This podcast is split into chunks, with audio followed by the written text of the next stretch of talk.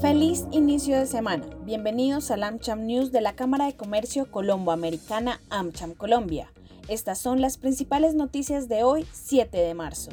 1. Durante el CERAC Week que se llevó a cabo en Houston, Estados Unidos, el presidente Iván Duque promovió las inversiones en energía en Colombia y presentó los avances logrados por el país en transición energética resaltó los títulos de tesorería TES verdes que lanzó el Ministerio de Hacienda el año pasado.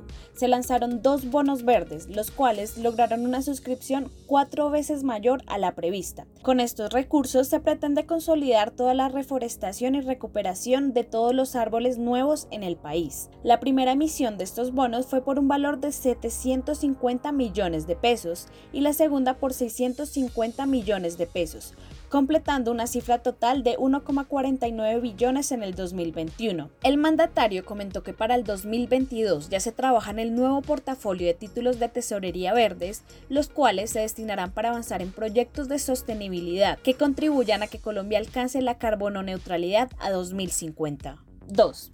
El día de hoy iniciaron las votaciones en el exterior para las elecciones de Congreso de la República y las consultas interpartidistas, las cuales se extenderán por una semana hasta el 13 de marzo, en el horario comprendido entre las 8 de la mañana y las 4 pm. Alrededor de 900.000 colombianos están habilitados para ejercer su derecho a voto en el exterior, de los cuales 490.000 son mujeres y 418.000 son hombres, los cuales podrán sufragar en 1.251 mesas de votación que se instalarán en 250 puestos en 67 países. En el exterior, los colombianos podrán escoger una tarjeta electoral para votar por el Senado de la República, ya sea por la suscripción nacional o indígena, y una tarjeta electoral por la Cámara de Representantes, entre la circunscripción internacional, indígena o afrodescendiente. También le podrán solicitar al jurado de votación una de las tres tarjetas electorales para votar por las consultas interpartidistas. Los colombianos residentes en el exterior pueden consultar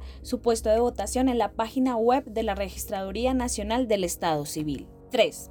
Los invitamos a participar en la Cumbre de Bicentenario Colombia-Estados Unidos los próximos 20 y 21 de abril.